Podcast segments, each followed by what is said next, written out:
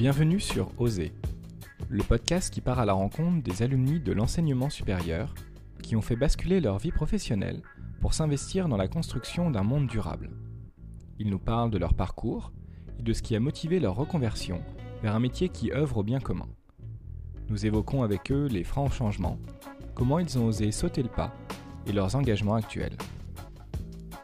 Épisode 10. Je reçois Marion, diplômée de l'ESSEC, qui nous raconte son parcours dans l'économie sociale et solidaire grâce au programme On Purpose et son engagement actuel pour l'agroécologie avec l'association Ferme d'Avenir.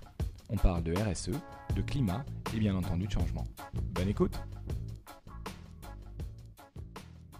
Bonjour Marion. Bonjour JP. Marion, tu as 33 ans et tu es diplômée d'école de commerce. En 2016, tu as rejoint le programme On Purpose pendant un an après un début de carrière dans une entreprise de logiciels.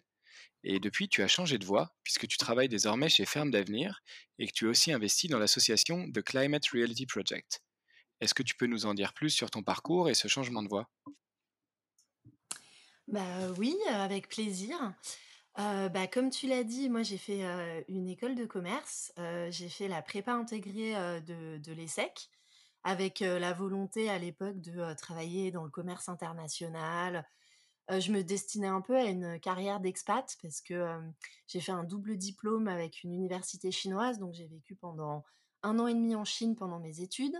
Ensuite, j'ai fait un petit saut aux États-Unis pour faire un stage. Enfin voilà, j'avais un parcours assez international et j'imaginais à 30 ans travailler à l'étranger, revenir de temps en temps en France, mais vraiment avoir une carrière internationale.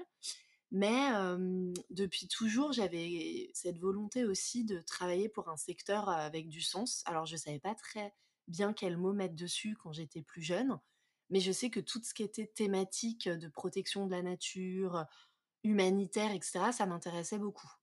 Et donc, quand il a fallu, dans mes années étudiantes à l'ESSEC, me spécialiser, faire des stages, etc., c'était un petit peu l'explosion de tout ce qui était commerce équitable en France à l'époque. Et du coup, j'ai cherché à faire des stages, des stages là-dedans. Ça n'avait pas trop fonctionné à l'époque. Et puis, de retour de Chine et des États-Unis, je devais travailler sur ma, mon mémoire de fin d'études. Et je me suis dit, bah, étant donné que j'ai aucune expérience, mais que c'est le secteur dans lequel je veux travailler, il faut que je me, que j'essaye d'accrocher des cordes à mon arc le plus possible pour apporter une espèce de, patine un peu à mon CV sur ces thématiques sociales et environnementales. Donc la première chose que j'ai fait, c'est dédier mon mémoire de fin d'études à, une thématique comme ça. En fait, à l'époque, c'était c'était en 2009 et donc il y avait eu l'année d'avant les, émeutes de la faim. Et comme il y avait beaucoup de, d'articles et de journaux qui accusaient un peu la Chine d'avoir fait pression sur les marchés alimentaires, le marché des céréales et avait fait augmenter les prix sur, sur les marchés. J'ai dédié mon mémoire de fin d'études à ce sujet-là. Et ça m'a passionnée et, j'avais rédigé un, assez bon mémoire sur le sujet. Et du coup, ça a été un petit peu une des premières petites choses que j'ai pu mettre sur mon CV sur ces thématiques sociales et environnementales. Et puis un jour, je pense que c'était le dernier, le dernier semestre de, cours à l'ESSEC, on a eu un cours sur le développement durable. Et donc, quand j'ai entendu un peu les profs expliquer ce que c'était, je me suis dit, bah, ça y est, en fait, c'est ça que je veux faire. C'est vraiment cette alliance entre des, une dimension environnementale, une dimension sociale. Ça y est, j'ai enfin le mot sur cette, force qui me pousse depuis longtemps et que je ne savais pas trop nommer.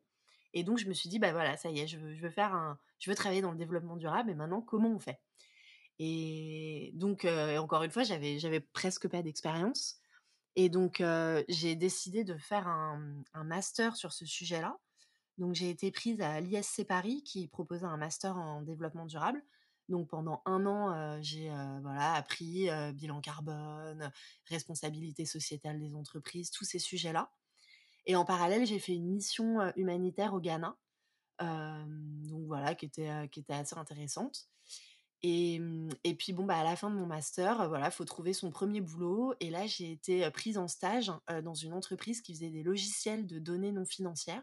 Donc comme ça, ça a l'air un peu barbare, mais en fait, c'est tous les logiciels qui, qui gèrent, par exemple, les fameuses données de responsabilité sociétale des entreprises. Par exemple, demain, une grosse boîte qui doit faire son bilan carbone, elle fait pas ça avec des fichiers Excel, elle fait ça avec des logiciels parce qu'il faut aller euh, collecter les données sur les différents sites ou les différentes usines, faut les agréger, faut les mouliner, faut faire ressortir des indicateurs.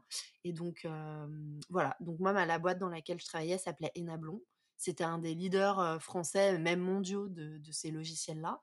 Et moi, je travaillais en stage sur une plateforme collaborative pour les professionnels du développement durable. Et puis finalement, le stage s'est transformé en CDI et je suis restée six ans dans cette entreprise. donc j'avais des missions qui étaient à la fois très axées sur le digital, parce qu'on travaillait sur des plateformes SaaS, donc vraiment très marketing digital, et puis aussi avec une dimension très forte, évidemment, sur tous les sujets transversaux de la responsabilité sociétale des entreprises. Que ce soit, par exemple, on pouvait faire des plateformes qui allaient auditer les usines en Asie du Sud-Est pour les conditions de travail de l'industrie du textile.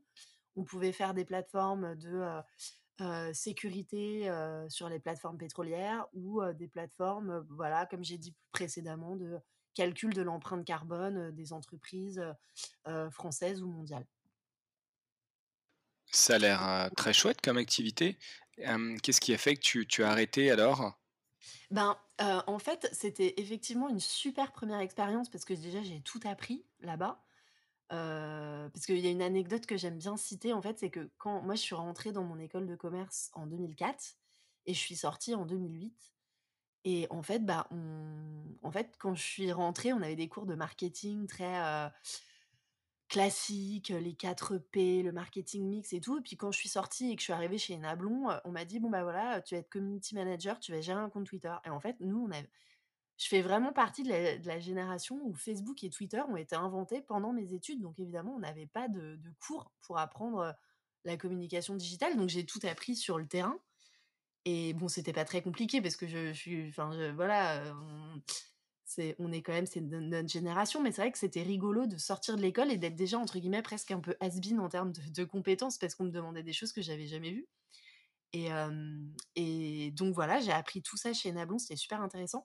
Par contre, au bout de six ans, bah, je pense que c'est aussi la, l'évolution normale. Quand ça fait six ans que tu es dans une boîte, tu as un petit peu fait le tour j'avais plus trop de perspectives d'évolution parce que les, certains projets s'arrêtant, moi j'avais été mutée dans une autre équipe et j'avais pas forcément de casquette qui me plaisait dans cette nouvelle équipe. Je m'entendais très bien avec eux, mais voilà, il y avait plus trop de place pour, pour moi, pour mes ambitions et ce que j'avais envie de faire.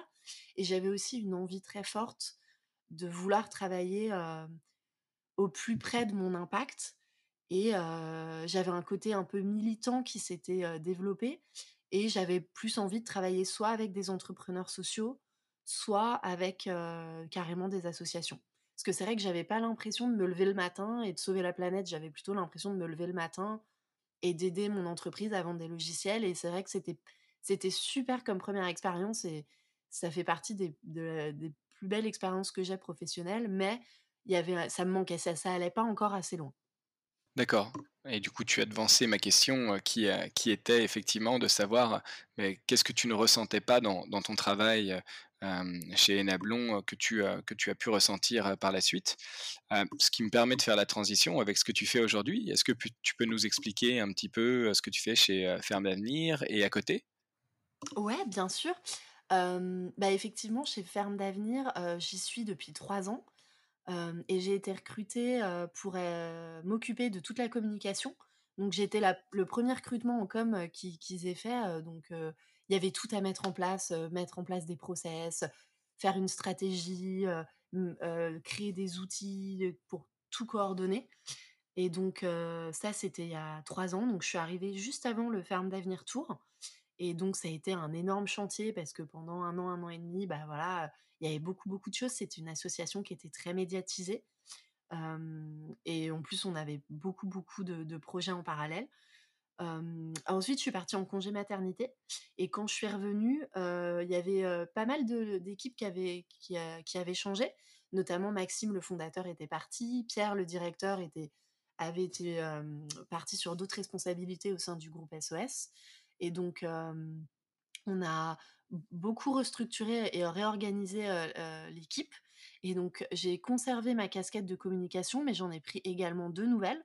La première, c'est celle de responsable du réseau, parce qu'en fait, Ferme d'avenir, on est un une association, sur l'agroécologie, mais également un réseau de plusieurs centaines de fermes agroécologiques en France. Donc il faut non seulement, bah, fédérer ce réseau, faire que les fermes, puissent avoir, des outils de communication, puissent avoir des rencontres, des temps d'échange et cetera, mais aussi, leur proposer des programmes pour les accompagner, dans leur, challenge quotidien. Donc ça, c'est vraiment, une de mes casquettes aujourd'hui qui me prend le plus de temps. Création de programmes et animation du réseau des fermes d'avenir et ensuite la troisième casquette que, que j'ai voulu reprendre et qui était très importante pour moi, c'était le développement, commercial et les partenariats et donc en fait, principalement, ça veut dire aller chercher des sous pour Fermes d'avenir parce que donc on est une association, on a quelques petites activités de formation et de conseil, mais on a quand même besoin d'aller chercher des sous, de mécénat ou d'appel à projets et donc ça, ça fait partie de ce que je fais aujourd'hui, aller, nouer des partenariats avec des entreprises ou répondre à des appels à projets de fondations pour, tout simplement asseoir notre, indépendance financière.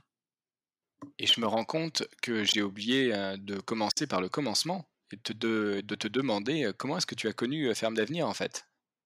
Et ben, en fait, quand je travaillais chez Enablon, j'avais une grande, collègue qui est devenue une grande amie, qui s'appelle Colline et qui me parlait beaucoup de Ferme d'avenir parce qu'elle, elle était super, enfin, très, fan de la permaculture et donc elle m'en parlait, elle m'en parlait. On était allés voir une, une, intervention de Maxime de Rostolan, heu, je sais plus, à un événement, je crois qu'il y avait Claire Nouvian aussi de Bloom à l'époque. Enfin voilà, on les avait vus en conférence tous les 2, ça m'avait interpellée et il se trouve que j'avais, des connaissances en commun avec Maxime et donc j'avais eu la chance de participer à une visite de la ferme de la Bourdesière et puis un jour, voilà, sur Facebook, j'ai vu une annonce passer, Ferme d'avenir recherche, heu, quelqu'un pour faire sa com et je me suis dit: «Ah bah, c'est génial». Moi, j'étais justement en train de finir le programme On Purpose et donc j'ai candidaté et heu, voilà, donc c'est un peu genre, je pense que j'en ai en entendu parler un peu comme tout le monde, quoi. Genre un jour, heu on se dit: «Mais, tiens, ça fait plusieurs fois que je commence à entendre parler de cette asso, ça a l'air chouette, je vais aller voir un peu plus près ce qu'ils font». Je me permets de rétropédaler, hem, encore un petit peu. Tu, tu viens de citer le programme On Purpose. Comment est-ce que tu as tu as connu ce programme aussi? Qu'est-ce que tu y as fait? Pendant combien de temps? Et pourquoi est-ce que tu as choisi de de t'engager là-dedans? Et ben, en fait, On Purpose, heu, c'était, heu, donc à la fin de de, heu, je crois que c'était fin 2015. Heu, moi, je venais mon projet venait de s'arrêter, chez Enablon, l'un des projets sur lequel je travaillais et du coup, j'avais réintégré, l'équipe, marketing, et communication d'Enablon et et effectivement, comme je te le disais avant, j'avais enfin, j'étais très contente parce que j'étais bien intégrée, j'aimais bien mon équipe, j'apprenais toujours des choses, mais je manquais, de visibilité sur mon impact. En fait, je ça me donnait envie d'aller travailler dans la RSE, à toutes ces personnes à qui on vendait nos logiciels, mais nous nous, je ça me manquait vraiment de voir ça et donc je lisais de plus en plus des livres sur l'entrepreneuriat social parce que c'est un modèle qui me qui me plaît beaucoup, que je trouve qui est très efficace pour, à la fois résoudre des enjeux sociaux et environnementaux, mais aussi être indépendant financièrement. Et donc j'ai lu le livre de Mathieu Dardaillon, heu, le fondateur du Ticket for Change, qui racontait son tour du monde, heu, sur l'entrepreneuriat social. Et dedans, il parlait, heu, de On Purpose, qui était un programme qui était né, au Royaume-Uni et qui, voilà, formait, des jeunes, entre guillemets «en quête de sens», dans leur carrière professionnelle et donc il expliquait que, le programme venait de se lancer en France. Donc je me suis dit: «Mais c'est génial, c'est exactement, exactement ce qu'il faut que je fasse». Même si j'étais déjà un petit peu dans ce secteur-là, parce que je travaillais dans la RSE, je m'étais quand même aperçue plusieurs fois que bon, bah, passer de, la RSE à Greenpeace ou WWF, c'était pas si évident et donc comme je manquais un petit peu enfin, j'avais eu qu'une seule expérience significative professionnelle, je me suis dit que ce qui était intéressant dans le programme On Purpose, c'est que ça permettait de, heu, d'avoir 2 expériences de 6 mois dans 2 structures différentes pendant l'année du programme et donc j'ai trouvé ça très pertinent. Heu, je trouvais aussi que c'était pertinent parce que, hem, contrairement à des gens qui peuvent tout arrêter pour refaire un master, et qui du coup ne sont pas payés pendant un an, voire payent 5 ou 10 000 euros pour faire leur master. Là, On Purpose, ça permettait de faire une transition professionnelle en douceur parce qu'on est quand même rémunéré pendant le programme. Donc je trouvais que c'était vraiment parfait. Et donc bah, j'ai candidaté, voilà, tout simplement. Je, je me souviens que j'avais j'avais drôlement, enfin j'étais drôlement impressionnée par le processus de, sélection que je trouvais assez costaud.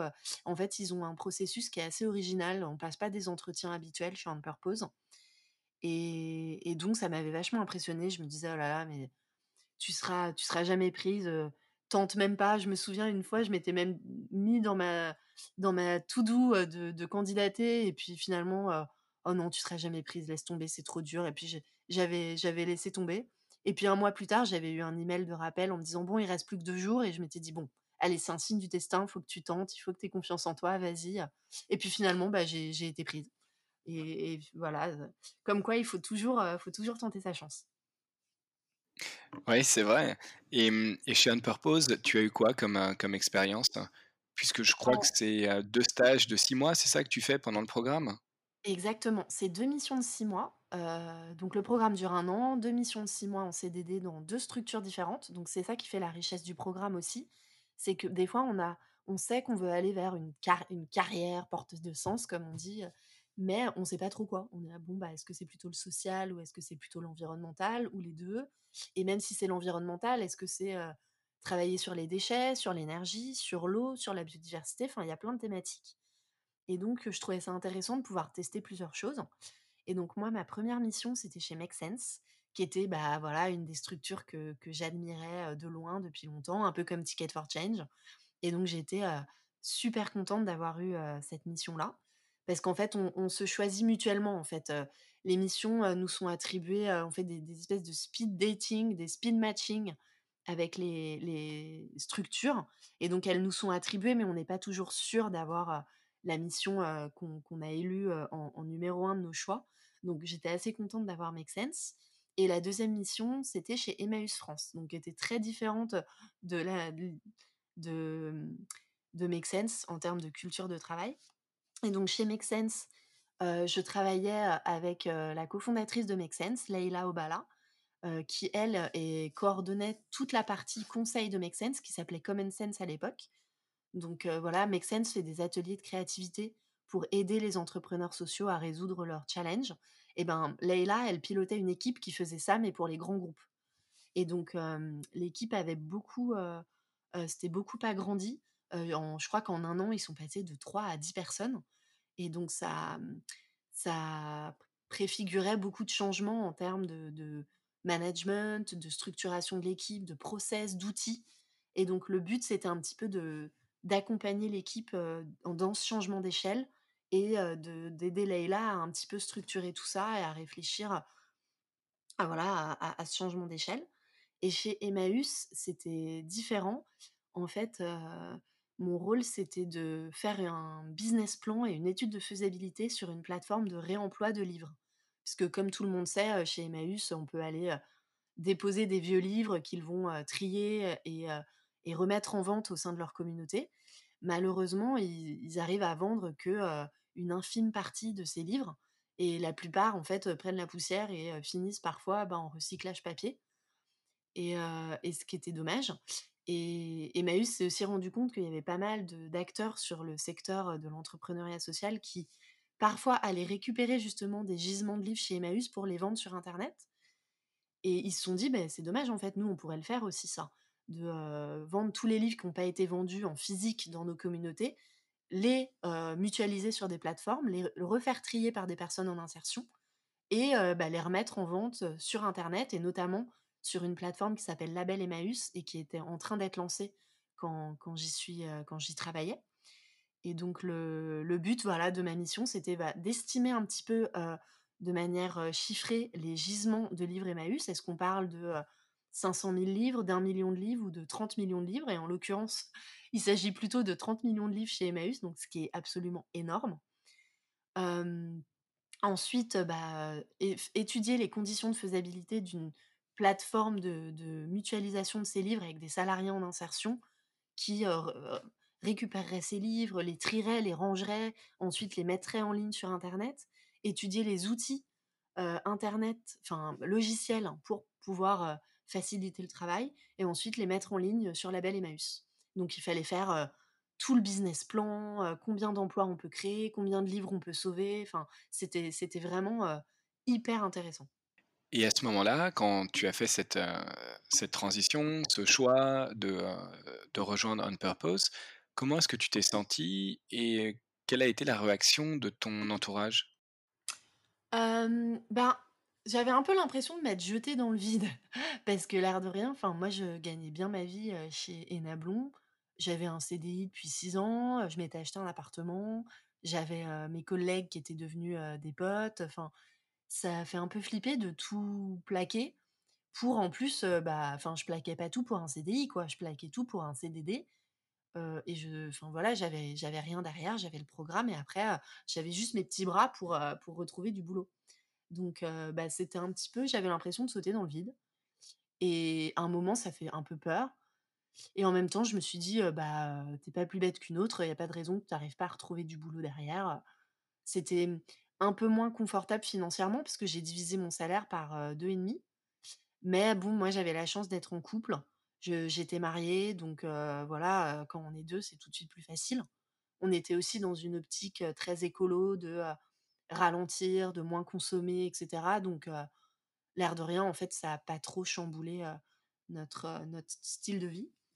Mais bon, c'est vrai que c'est comme tout changement, c'est c'est pas évident, je me souviens le premier jour chez Make Sense, j'étais là: «Waouh, ça y est, je l'ai fait, quoi. J'y suis, je suis chez Make Sense là, dans ma première réunion, mon premier séminaire d'intégration et je suis plus chez Enablon et c'est, bah, flippant parce qu'il faut se refaire à des nouveaux collègues, des nouvelles manières de travailler, une nouvelle culture, et donc voilà, c'est mais en même temps, c'est, bah, comme ça qu'on avance dans la vie.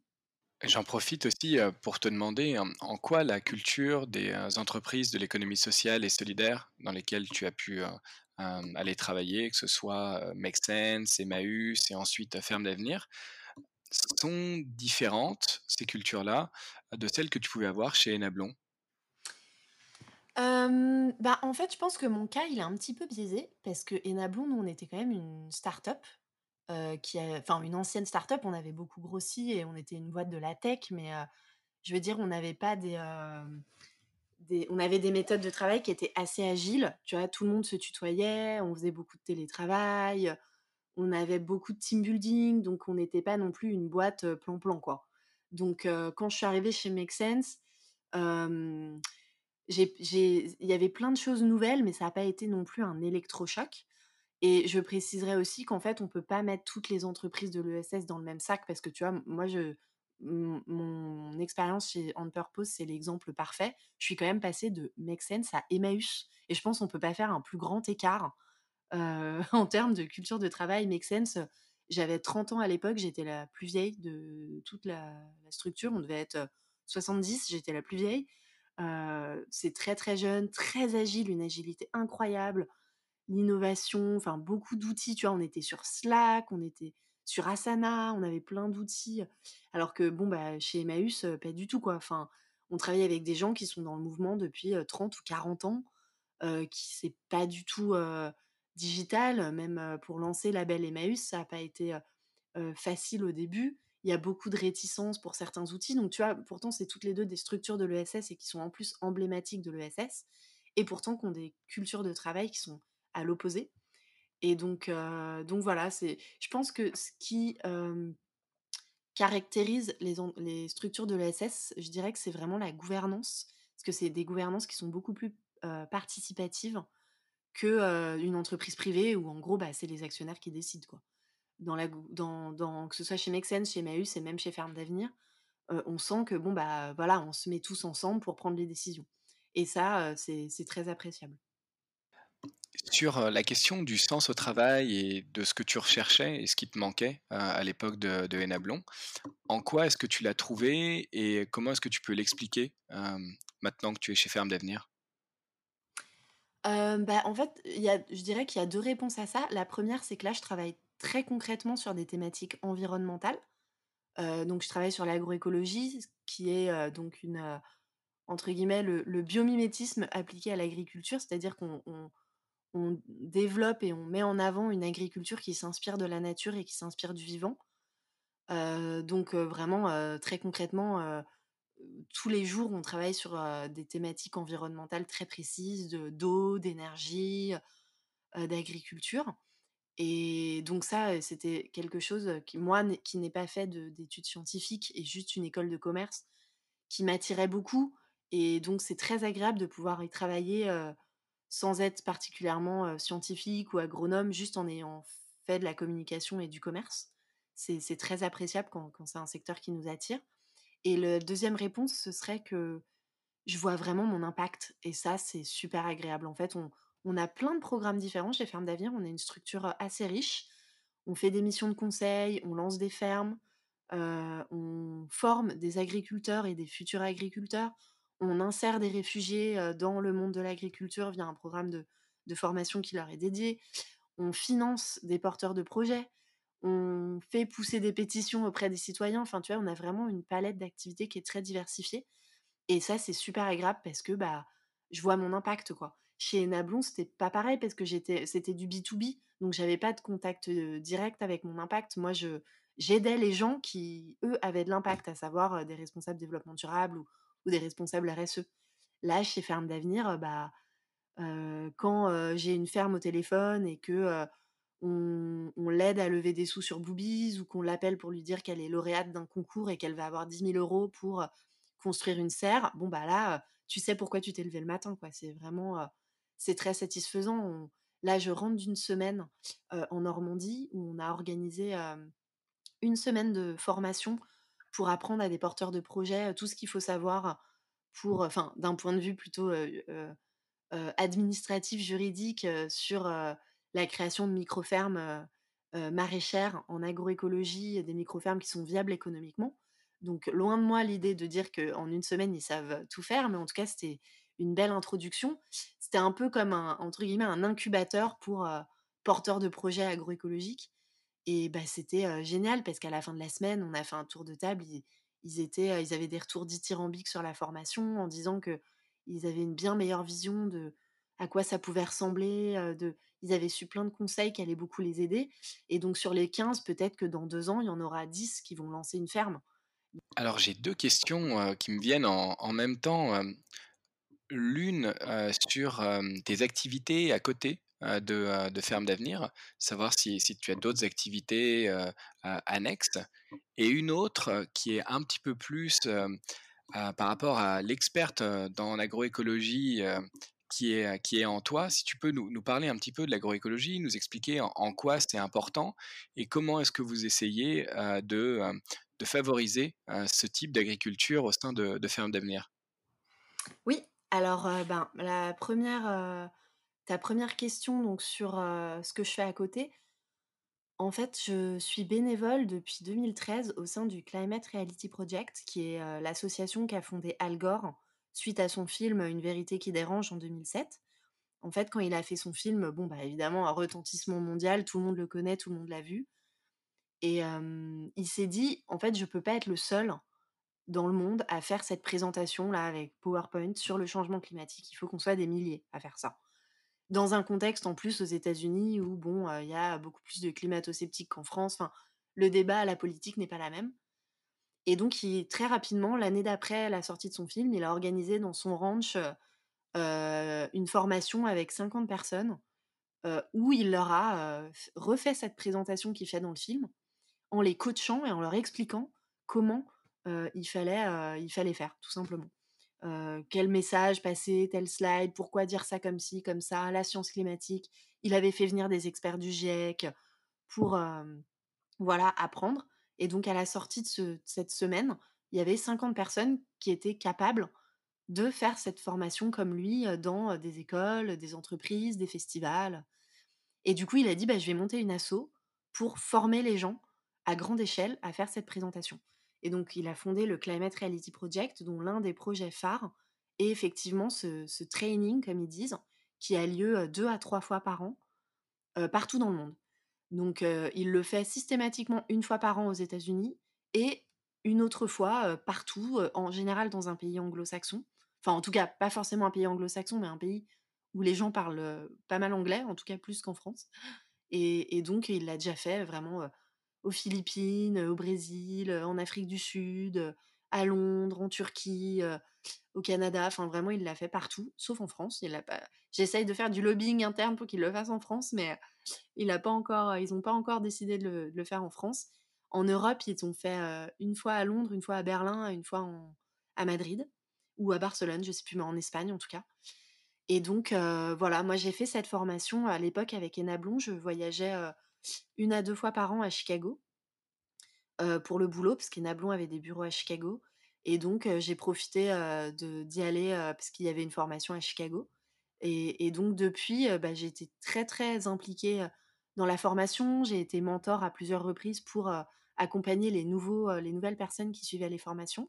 Parce que maintenant, c'est des formations qui deviennent vraiment assez, imposantes. On peut être plusieurs centaines de personnes par formation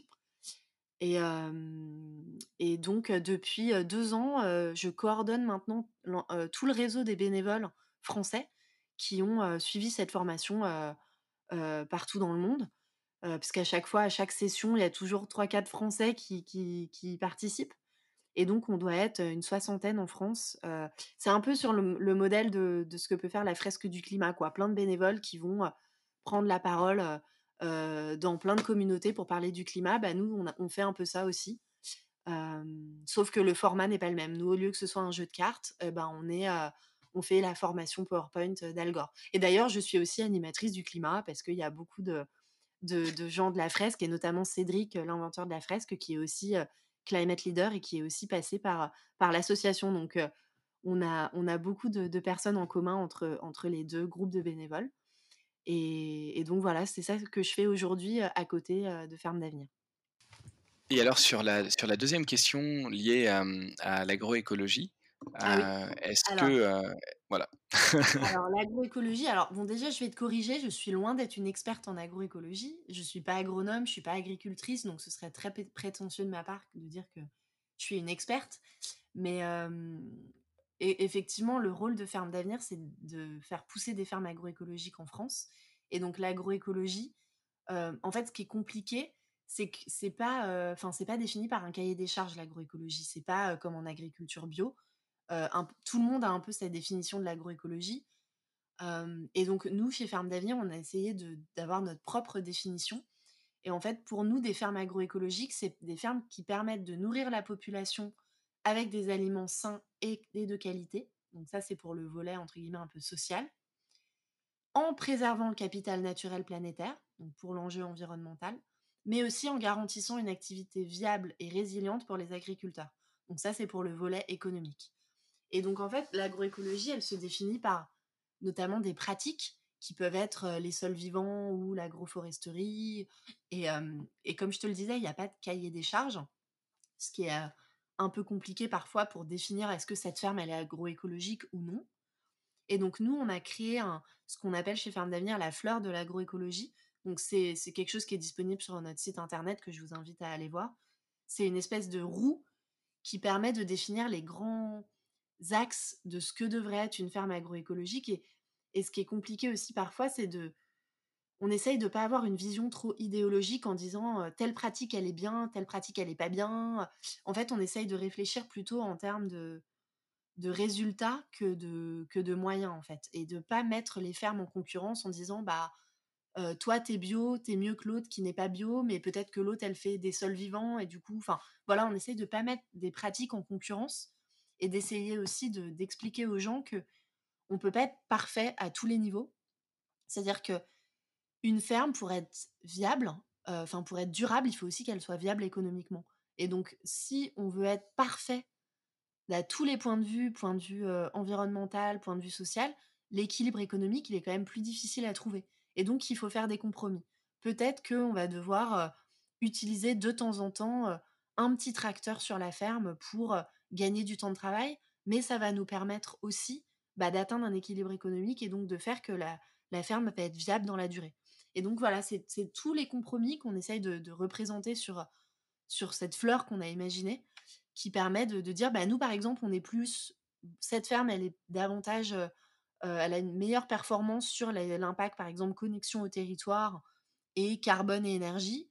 Par contre, elle est un petit peu moins résiliente parce que, par exemple, elle va être dépendante de matière organique qu'elle ne produit pas sur sa ferme et qu'elle se fournit auprès d'une autre ferme, par exemple. Donc voilà, c'est notre manière à nous de présenter une vision de l'agroécologie qui n'est pas soumise à une idéologie et qui essaye de faire des compromis. D'accord, bah, je, te remercie pour, pour ces explications. Concernant le futur, comment est-ce que tu perçois l'avenir? Quels sont tes projets?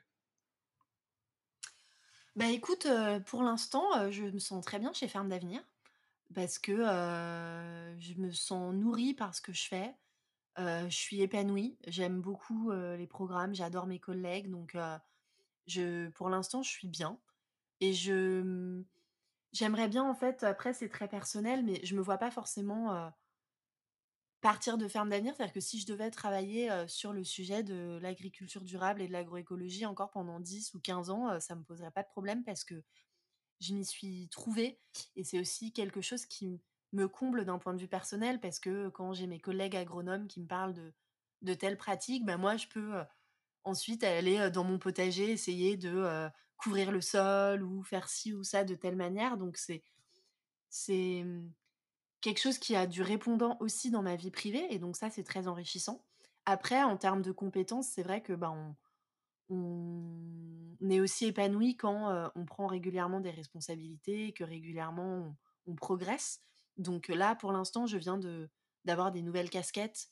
donc voilà, peut-être que dans 2-3 ans, j'aurai à nouveau le besoin de, de grandir et de prendre des nouvelles responsabilités et, d'avoir des nouvelles missions parce que j'aurais fait le tour de celles que j'ai actuellement. Et dans ce cas-là, on verra où on est ferme d'avenir à ce moment-là.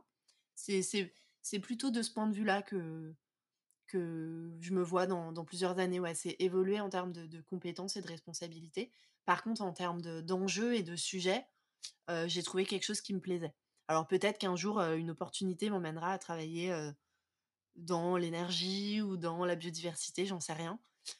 mais en tout cas, le côté ONG, entrepreneuriat social, la grosse thématique environnementale, écologique, c'est quelque chose qui, qui, qui, me plaît et qui est fait pour moi.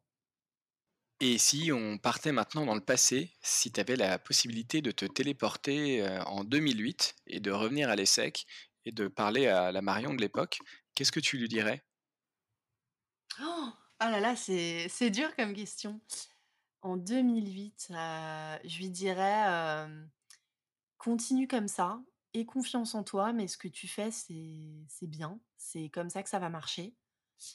je lui dirais peut-être de d'avoir un peu plus d'expérience en bénévolat. moi, ça, je sais que ça m'a manqué. Je venais pas d'une culture familiale où on, faisait beaucoup d'associatifs, on faisait du bénévolat. Et j'avais pas ce réflexe-là. Alors j'ai fait une mission humanitaire, mais c'était ponctuel. Et au contraire, moi, je, pousse toujours les étudiants à rejoindre une association en tant que bénévole. Je trouve que c'est super enrichissant. quand j'ai rencontré mon mari, lui, il, était actif dans plein d'assos et je me suis rendu compte que c'était vraiment super. Donc je pense que je lui dirais continue comme ça, travaille ton réseau, rajoute des cordes à ton arc, mais oublie pas de, faire par exemple toutes les semaines une heure ou deux de bénévolat dans une asso ou rejoindre une, association étudiante de l'ESSEC. Ça, je pense que c'était c'est un truc que j'aurais pu faire qui aurait été intéressant. Et sinon, essayer de chercher le plus vite possible des missions professionnelles en lien avec, avec ce qu'on veut faire, des stages. Parce que moi, par exemple, j'avais pas trop de stages dans ces sujets-là. Et en fait, ce qui est dommage, c'est qu'en France, on est vite catalogué. Si on a fait un stage dans la logistique, bah après, si on cherche un stage dans le marketing, on nous dit ah bah oui, mais vous avez fait de la logistique avant, vous allez. Enfin, les gens ils nous catégorisent beaucoup, beaucoup plus que par exemple aux États-Unis. Et ça, c'est un peu frustrant de s'en défaire. Même maintenant, hein, même à, 30, 34 ans, si demain je veux partir faire autre chose, on va me reproposer encore des jobs dans la communication. Même des fois, on, peut me solliciter pour, pour des boulots et toujours pour de la com. Et je suis là, non, mais c'est bon, la com, je sais faire autre chose aussi. Et, et donc, c'est voilà, ça, c'est vraiment quelque chose que je, je conseillerais aux gens, c'est d'avoir de, un maximum d'expérience possible et, et de ne pas se cantonner à un sujet et d'essayer de se diversifier au maximum. Tu l'as évoqué deux fois aussi, le, le fait que tu manquais d'expérience, en associatif ou en ONG, c'est quelque chose qui t'a manqué pour, trouver du travail dans ce secteur ou plus au niveau du point de vue enrichissement personnel? Je pense un peu les 2. Je pense qu'il y a une grosse crise de sens, chez notre génération, ce qui fait que les associations, quand elles cherchent des gens, elles sont littéralement elles croulent sous les demandes. On reçoit des centaines de candidatures et je sais que quand je cherchais du boulot et que je candidatais à des jobs, il y avait des centaines de personnes qui avaient, peu ou prou, les mêmes compétences que moi et qui, qui atterrissaient sur le même bureau du recruteur et je pense que c'est humain, les les, mmh, recruteurs, heu, 2 CV identiques, d'une personne qui a un an d'expérience, c'est-à-dire presque rien, et c'est pas péjoratif, c'est juste c'est comme ça. Bah, forcément, ils vont prendre quelqu'un qui a peut-être déjà fait 3 ans de bénévolat dans une asso, en parallèle de ses études. C'est humain et moi, je fais pareil. Quand je recrute des stagiaires, si je vais recruter quelqu'un qui a déjà fait du woofing sur une ferme ou qui connaît déjà un petit peu le milieu. Parce que je me dis: «Bah, c'est quelqu'un qui s'y intéresse depuis plus longtemps, qui a fait des efforts, qui connaît déjà le milieu, les codes, le langage, le vocabulaire, tout ça» et donc bah, moi, c'est quelque chose que j'avais pas et donc voilà, c'est quelque chose qui m'a manqué et je trouve que encore une fois, moi, j'ai essayé de enfin, connaissant ces lacunes-là, j'ai essayé de me construire ce bagage en me disant: «Bon, bah, j'essaye de rajouter, cette cette espèce de patine sur mon CV à différents endroits qui qui démontrent mon intérêt». Donc j'avais le Climate Reality Project, j'avais mon mémoire de fin d'études que j'ai fait sur ces sujets-là, j'avais ma mission humanitaire, tu vois? Pour, heu parce que c'est vrai que quelqu'un qui n'aurait rien sur son CV, on lui dit: «Bah, pourquoi vous voulez travailler là-dedans, en fait? Qu'est-ce qui le démontre?» et ça, je trouve que c'est c'est très important. Après, on peut aussi se réveiller à 35 ans en se disant, heu: «En fait, j'ai envie de travailler là-dedans» et du jour au lendemain et c'est pas grave à la limite, tant mieux, c'est génial, mieux vaut tard que jamais, hein. Mais du coup, c'est vrai que la transition est plus difficile à faire quand on n'a jamais, bossé ou ne serait-ce que réfléchi à ces sujets-là. Donc souvent, quand il y a des gens qui m'appellent pour me dire: «Ah bah, voilà, tu as fait le programme On Purpose, qu'est-ce que tu conseilles?» je conseille en général, bah, lisez des bouquins, faites toutes les conférences, sur Paris, en a presque tous les soirs sur ces sujets-là, faites un peu de bénévolat, heu, du mécénat de compétences, je ne sais quoi, mais voilà pour, pour, montrer quelque chose de tangible, en fait.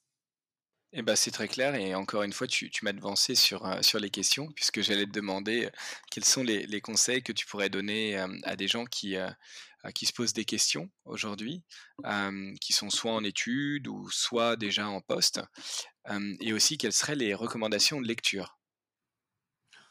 Oh là là, de lecture, j'en ai trop pour, te les lister comme ça, c'est pas facile, de lecture sur la transition, moi je me souviens, mais bon, maintenant c'est un livre qui est un peu vieux, je sais pas s'il a été remis à jour, mais j'avais lu, Un métier pour, la planète et surtout pour moi d'Élisabeth Laville, qui est une référence, dans le milieu. Et donc j'avais lu ce livre-là quand j'étais étudiante et et j'avais, bien aimé parce que ça donne plein de pistes en fait. C'est tellement vague, le enfin vaste les carrières à impact que ça peut être beaucoup, beaucoup de choses différentes. Donc heu, voilà, heu, lire ce livre-là, hem, lire les livres de fondateurs, de bah, moi le livre de Mathieu Dardaillon de Ticket for Change, ça m'avait pas mal inspirée parce que c'est sur l'entrepreneuriat social, mais c'est ça ça t'explique quand même pas mal de choses, ça te donne des des tuyaux de de structure.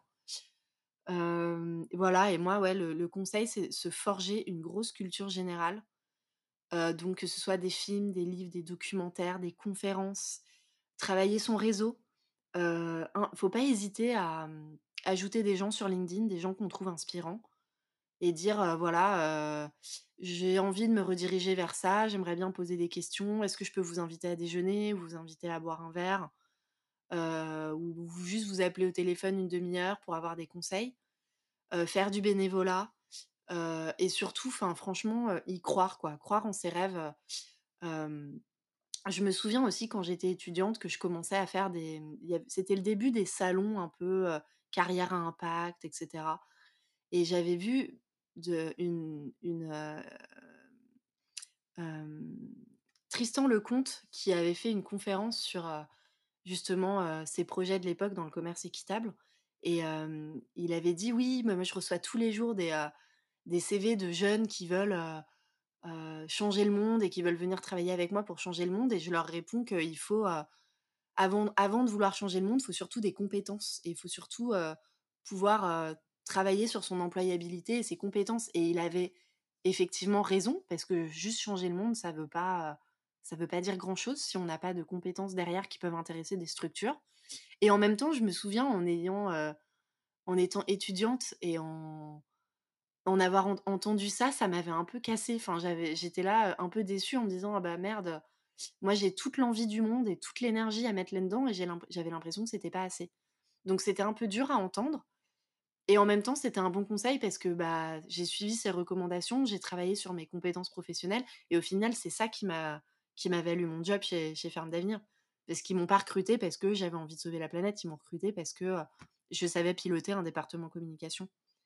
Et donc voilà, faut faut arriver à se remettre en question et à, à, suivre ses rêves, même si c'est même si c'est pas facile. Bah, c'est un super message. Euh, Marion, je te remercie beaucoup pour cet échange et bah, je te souhaite tout, tout ce qu'il y a de meilleur pour toi et pour Ferme d'avenir. Et je te dis à très bientôt. Bah, merci beaucoup, JP.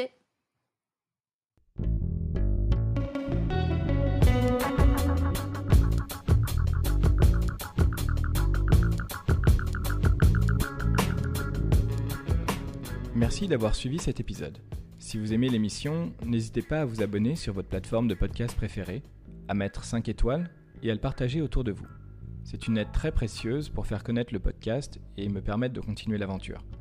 Oser a vocation à être une source d'inspiration pour ceux qui se questionnent sur leur activité et rêvent d'un autre monde. A bientôt pour un nouvel épisode et d'ici là, osez